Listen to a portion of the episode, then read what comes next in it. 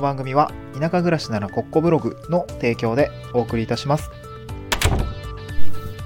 はい、おはようございます。東京から淡島に家族で移住をして、ブロガーをしたり、古民家を直したりしている小場旦那です。この番組は地方移住や島暮らしの経験談と田舎でできる仕事や稼ぎ方について試した結果をシェアする田舎移住ドキュメンタリーラジオです。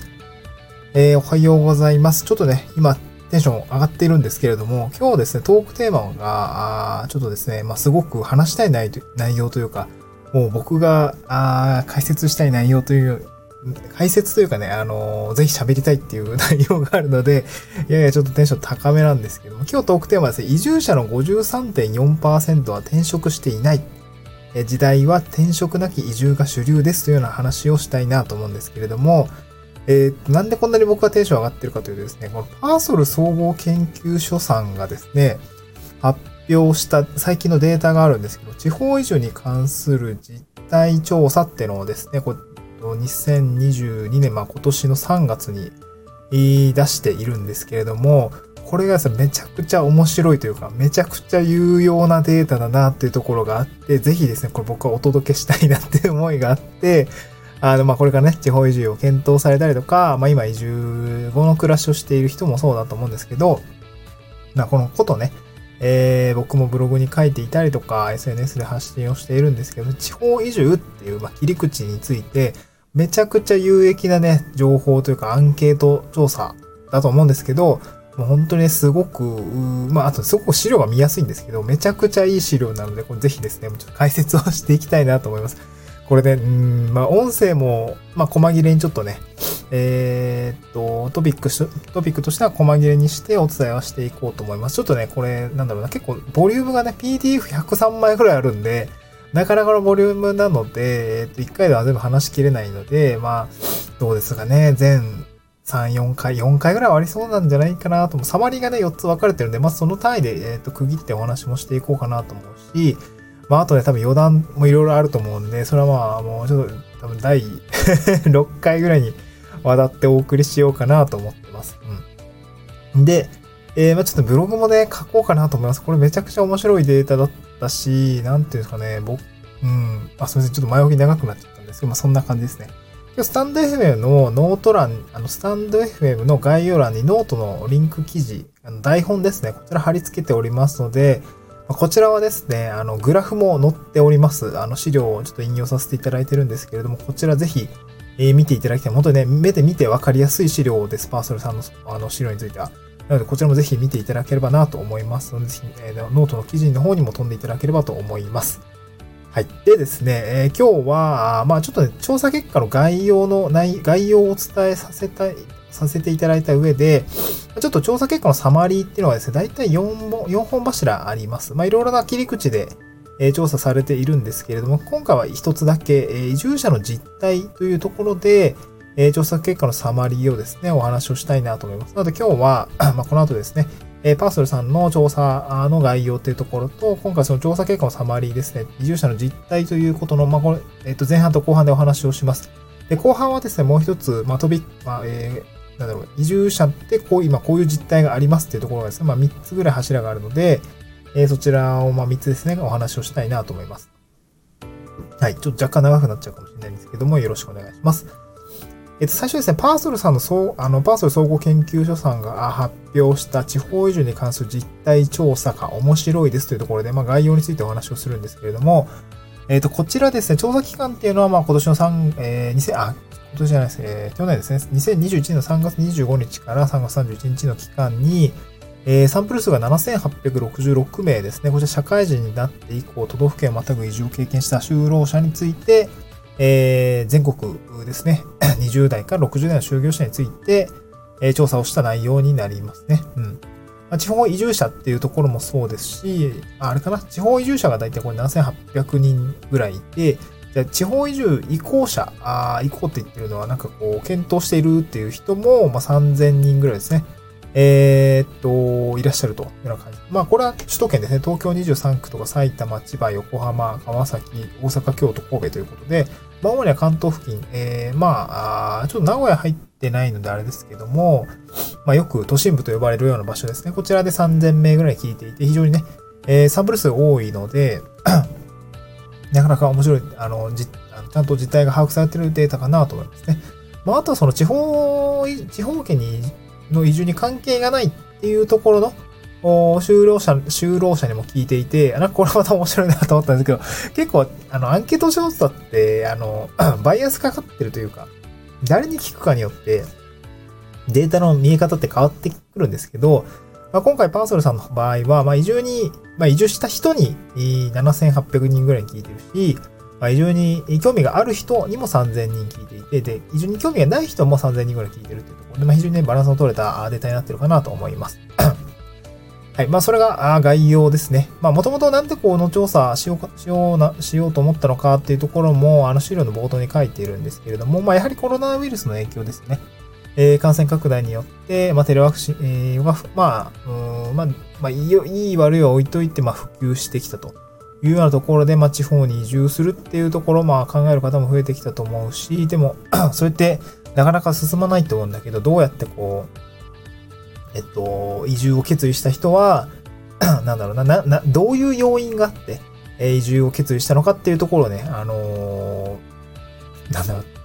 明らかにしたいっていうような思いがあって、パーソルさんは、えー、まあ、担当者の方だと思うんですけど、えー、非常に、精緻なデータを取っているっていうようなところですね。これ非常に面白い内容でございました。うん。でですね、今回まず調査結果のサマリ1ということで、移住者、移住した人の実態はどうなのかっていうところですね、後半お伝えをしていきたいなと思います。はい、こちらですね、3つお話があってですね、1つはですね、えー、まあちょっと見出しだけお伝えをしてするんですけど、移住者の53.4%が転職はしていないんです、実は。みたいな話ですね。えー、これが1つ目ですね。2つ目が、移住後の暮らしで幸せを感じているのは U ターン型と配偶者遅延型です。これまた面白い あのデータだなというところが二つ目ですね。そして最後三つ目は、移住時に最も影響したのは日常生活での買い物に不便がないことですっていうことですね。これもまあ、あんとまあよく言われるようなことではあるんですが、やはり自明の通りですね、やっぱり日常生活は大事ですよっていうところを、まあ、アンケート結果はまたつまびらかに、つまびらき？あれ？つまびらかになったというような感じですね。うん。これについて後半解説をしていきたいなと思います。まず一つ目ですね。えー、移住者の53.4%が転職はしていないんですっていう事実ですね。えー、こちらは結構面白かったですね。まあ、なんていうの、えー、あんえっ、と、データを見ていたら、あのノート欄にあ台本のノートにですね、あのグラフ貼り付けておりますので、まあ、こちら引用させていただいて、こちら見ていただくと非常にね、わかりやすい円グラフと、あとですね、えー、移住した時のこう年収増減っていうのを年代別に出していってくれて、こめちゃくちゃ面白いデータだなと思っているんですけど、結果的にはですね、その、まあ、移住に際して、えー、転職経験のない方っていうのが53.4%だったっていうところが明らかになっています。これつまりですね、あのー移住したんだけど転職してないっていう人が大半っていうことですね。うん。転職を伴わない移住の割合がもう半数超えているっていう感じですかね。なんかまあ僕もそうだったんですけど、従来こう移住にはこう転職が伴うよねっていうところがまああったと思うんですよ。えー、っと、まあなんか地方圏にはね、こう適した仕事がないとか自分のやりたい仕事がないっていうところが、まあやっぱりそのハードルになってしまっていて、課題視されていったっていうところがやっぱり従来はそうだったんですけど、やっぱ働き方のね、選択肢が増える、まあ、テレワークだったりとか、まあもうフリーランスになっちゃうとかね。あ、もうごめんなさい。それは転職してますね。えっと、まあテレワーク移住だと思うんですけど、そういうところが増える、増えてきている。まあそういう制度が整ってきている。まあテクノロジー的にもそうだし、えー、社内の、まあ内部統制的なところもそうだし、仕組みとしては整ってきたっていうところがあって、転職なき移住っていうのがもう、もう、もはや主流になっているっていうことがですね、え、示唆された結果であるというふうなことが語られていました。これめちゃくちゃいい時代ですよねっていうことですかね。まあコロナでやっぱりその、まあヤフーだったか、なんかいろいろこう、えー、住む場所のエリアは解禁しますみたいな、どこに住んだっていいですよみたいな形でニュースとかあったと思うんですけど、えー、そういうような状況になってきているということですね。これはもう非常にいい傾向にあるかなと思っています。いやって考えたらですよ。まあ、僕のやり方ってもう時代遅れなんだ、みたいなところがですね、明らかになってしまって、まあ、ちょっとおし、まあ、面白いというかな、なんていうかこう、ちょっと若干複雑はあるんですけど、会社辞めなくても実はいけたんじゃねえかみたいなところはありますね。そう。で、データによればですね、あの、移住して、なんだろう、転職してないから年収の変化なかったですっていうのが結構大半だったっていうことですね。うん。まあ、僕みたいにこう脱サラ移住するとね、いきなりこう年収めっちゃガクッと下がるし、えー、労働時間も増えてるんですよね。これ前話したんですけど。いや、なんかそんな時代じゃ、なんかそういうことしなくても、こう、なんか綱渡り芸みたいなことしなくても、えー、移住によ移住はできるんだなっていうところが、このデータから見て取れるっていうような感じですかね。うん。これね、データ見ると、こうね、独立起業した人、こう移住に伴って独立起業した人って、ね、6.2%しかいないんですよね。そう。やばくないですか？僕、めっちゃ綱渡りしてるじゃんってちょっと思いながら、これ6.2%合ってんのかな？え、ちょっと待って。0.5%かな？えー、あ、違うわ。え ?2.6%。転職してないが6.2%か。やばいっすね。2.6%か0.5% 0.5%だと思います。低いですね。脱サラ移住してる人少ないな。えー、そうなんだ。っていう感じですね。いや、なんか僕のやり方はもうめちゃくちゃ時代遅れだったのかもしれないですっていうところですね。はい。まあ、ぜひね、データを見ていただければなと思います。もうですね、えー、転職しなくても移住ができるっていうような時代が来ているということですね。お伝えしたかったことは。はい。でですね、えー、続いてに2つ目、えー、移住後の暮らしで幸せを感じているのは U ターン型と配偶者遅延型ですというような傾向が出ております。これもですね、めちゃくちゃ面白いデータだなと思っていて、あの、従来このまあ幸せっていうところは、まあ、えっと、ちゃんとね、定義はしないといけないんですけれども、えー、っとですね、あの、まあ、ちょっと言葉の整理からするとですね、配偶者遅延型と言っているところですね、配偶者遅延型の移住っていうのは、まあ、配偶者とかパートナーの故郷ですね、えー、が、あまあ、ゆかり縁、縁、など、縁のある地域に行っていることのこと、えー、場合の移住のことを言います。まあ、私が特にまさにこれなんですけど、まあ、妻の実家が兵庫県にあって、まあ、現在です。まあ、東まあ、私の実家は新潟なんですよね。で、東京から、あの、なんだろう、兵庫県に出てきたっていう形なんですね。あだからまあ、妻の実家が兵庫県になければ、この淡路島に来ていなかったとは思うんですよね。うん。なんかそういうことがあります。でですね、これ、妻の実家が兵庫県にあったから、まあ、淡路島に来たっていうところはあるんですけども、この調査結果によるとですね、その地域の生活の幸せ実感っていうのはですね、この居住地域への愛着が最も影響する度合いが強いっていうことですね。えー、もうなんかその地域にこうなんか馴染みがあるからこそ、そこに住んでいるいい自分は幸せであるみたいな、そんなところがですね、傾向としては強いっていうようなところが、ああ言われているみたいです。これなんかすごい面白いですよね。なんか僕はあんまりそういう貴族意識みたいな 特になかったんですよ。僕はね、新潟生まれだし、新潟で18年住んでいて、青森に4年ぐらいいたんですけど、まあね、それぞれいい場所だし、なんだろう、こう、好きな場所ではあるんですけど、なんかそこになんか貴族意識があるというか、愛着があるかというと、うん、まあ、なくはないけど、強いかって言われるとそうでもないし、それがこう自分の幸せにつながっているかっていう感覚は特になかったんですよね。新潟はいい場所だし、まあ、なんか友達たくさんいるし、青森は青森ですごいいい場所だったし、って考えると僕の、あのー、幸せ要因はどこに暮らすかというより誰と過ごすかみたいなものが結構強かったのかもしれないですね。これは個人的な傾向ですけれども。はい。で、パーソルさんのデータを見るとですね、地域の愛着っていうところの指数が非常に影響度合いが高いですね。これ、もうなんかめちゃくちゃ、めちゃくちゃね、群を抜いて高いんですよ。これ、居住地域の愛着っていうのが、あの、なんだろうな。結構いろいろですね、幸せというものを、まあ、ある切り口で定義しています。例えばですけど、えー、居住地域への愛着というのが、まあ、地域の愛着という切り口で一つあって、例えば、あと、住生活満足っていうところで言うと、例えば住居の快適さとか、家庭生活の充実、まあ、家族との関係ですよね。あとは個人的な時間の充実、まあなんか趣味とか友人との交流ができているっていうようなところ。だからこう離れてしまうとね、えー、友達と会えなくなってしまうので、多分こういうところとかって指数、あのまあ、えー、係数的には下がっているっていうところが見て取れます。で、他にもこう職業生活満足っていうようなところがあって、なんだろうな、こう、まあ仕事全般ですよね。仕事全般がうまくいってるとか満足してることとか、まあ、あとは、こうなんか評価処遇への満足とかですね。うん。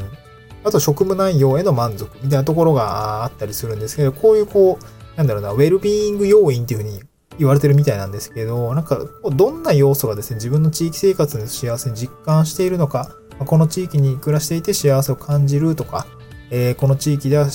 幸せを感じることが多いとかね、えー、まあ、あとこの地域の住民はなんか幸せそうに見えるみたいな回答されてる方が、まあ、なんか多いっていうところが、まあ、何の係数によって影響しているのかっていうのが測られているみたいなんですけど、まあ、なんか意外なんですけど、居住地域の愛着があるっていうところが非常に係数としては高まっているというところが、あなんかデータとして分かったみたいですね。うん。なんか不思議ですよね。で、結果的にその、やっぱ U ターンとかね、え、自分がいる自治体の場所とか、あとは配偶者の、まあ、遅延がある場所っていうのが幸福度が高い傾向にあるということが分かったみたいですね。そう、だからこれ結構移住先選びにすごくね、結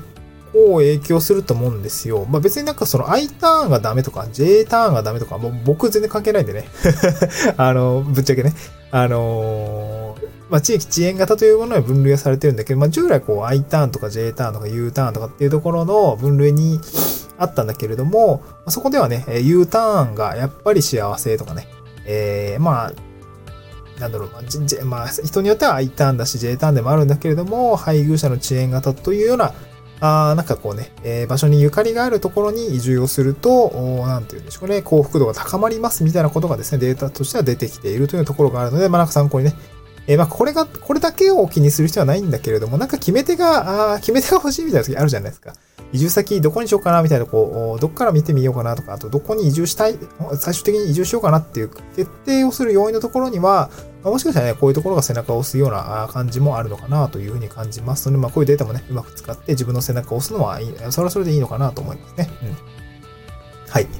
えっと、最後ですね、移住時に最も影響したのは日常生活での買い物に不便がないことですね。これ37.4%とかなりの、なんだろうな、数字を占めているアンケート結果になっておりました。はい。えっと、これさ、まあ、よく、うん、まあ、これもすごくよくある話ではあるんですけれども、移住の経験者がですね、こう移住した時に、なんだろうな、うん、なんだろうな、こう日常的な買い物が不便じゃないとか、都市部へのアクセスがいいっていうのがですね、非常にこう、なんだろうな、移住先を選ぶにあたっては影響する項目ですっていうところが言われていたりしたんですよね。これは僕もすごく実感があって、まあ、淡路島の位置っていうところを考えたときにですね、なんだろうな、例えば神戸に近いとかね、うん、まあ、結構神戸近いんですよ。もう隣な、隣なんでね、えー、まあ、淡路市、僕がいるのは洲本市って場所ですけども、まあ、淡路市とか、こう、神戸とか大阪までも非常にアクセスは良いっていうところ、まあ、まあ、ちょっと橋は渡らないといけないんだけどね。そういうところで、こう、アクセ、あの、都市部へのアクセスはいいっていうところは非常に魅力的だったし、なんだろうな。あとはね、地域での日あの日常的な買い物など不便がないっていうところは僕はすごくわかあの、なんだろうな、こうね、淡路島って3市あるんですけど、淡路市と洲本市と南淡路市っていう選ぶところで、なんかね、一番こう、洲本市がね、あの、コンパクトシティみたいな感覚に僕は思っていて、なんか当時青森県に住ん、あの、以前ね、青森の弘前市っていうところに住んでたんですけど、そこはね、割とコンパクトシティだったんですよ。うん。なんかね、に、僕の実家のある 新潟市は、結構ね、だだっ広いというか、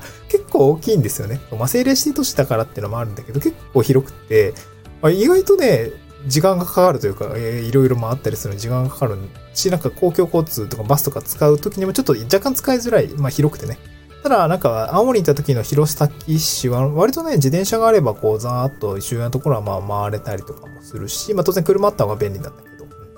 あと、洲本市もね、こう、なんだろうな、めちゃくちゃこう、コンパクトな感じがあって、すごく住みやすいんですよね。こう、な、ななんか、もうこれこそ本当に自転車があれば、大体こと足りるみたいな感じもあったりして、こういう、この地域での日常的な買い物などに、まあ、不便がないっていうところは非常にね、え評価が高い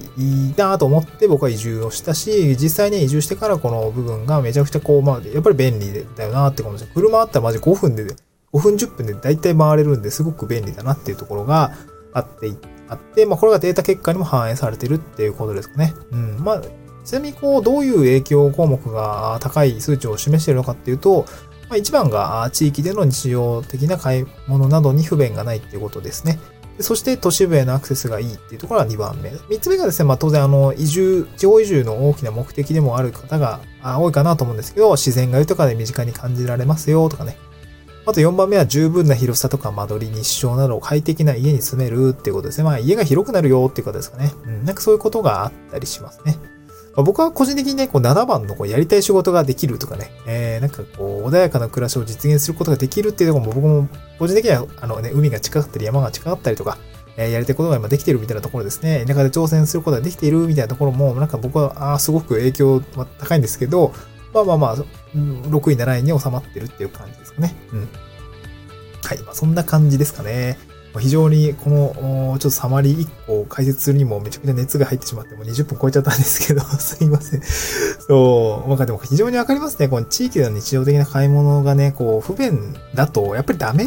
ダメ、うん、大変だと思います。こうなんかね、移住先を探したりとか、移住前後って毎日が非日常だったりとかもするんですよ。こう、あ、移住するぞーみたいな、こうね、移住範囲みたいな状態になってるんでね、ここなんかある意味正常な判断が下せない状態であるかなと僕は感じていました。でもやっぱりその少し時間が経てばですね、こう豊かな自然や、あの、新しい環境っていうものにもやっぱり慣れてきます。で、まあ、やがてね、あの、ボロゴも出てくると思います。なんかわかんないけど、その虫が出るとか、いや、なんかやっぱ、なんかスーパーめっちゃ遠いな、みたいなね。山奥に住んでしまったらだよ。うん。なんか、車で40分もなんか山を降りないとスーパーに行けないとかね、ポツンと一軒家的なあ家だとやっぱちょっと不便なんですよね。だから車で10分とか15分行ってさ、スーパーに着けるようになったら全然問題ないじゃないですか。そういったところがやっぱりこの日常的な生活に、あの買い物など不便がないっていうところが非常に大事であるというようなところが、えー、アンケート結果ですね、えー、に出ているというような感じでございました。そう。まあ、移住直後っていうのはやっぱり非日常なんですけど、まあ、毎日ね、当たり前に訪れるこう日常生活っていうのが不便ではないことがですね、あの、移住後の生活っていうのは非常に重要なので、まあ、こういうね、影響を与える項目として1位になってるのは非常にね、納得感があるデータであるというところが僕の感想でございました。はい、えー、っとね、ちょっとね、だいぶ長くなっちゃったんですけれども、まあ、1.5倍速で聞いてくれれば、15分ぐらいで 最初に言えよって話なんですけど、このぐらいで聞けるかなと思いますね。あの、これちょっとね、えー、まだまだ僕は語りたい内容がありますので、このデータですね、もう少し引用しながらですね、えー、次回、次回、あと、まあ、6回ぐらいは行くかなと思います はい、ちょっとすごい面白いデータなので、まあ、耳からね、なんか移住のことが学べたりとか、地方移住の経験談とか聞けたら、えー、参考に、えー、参考にしていただけたらなと思います。また次回の収録でお会いしましょう。バイバイ。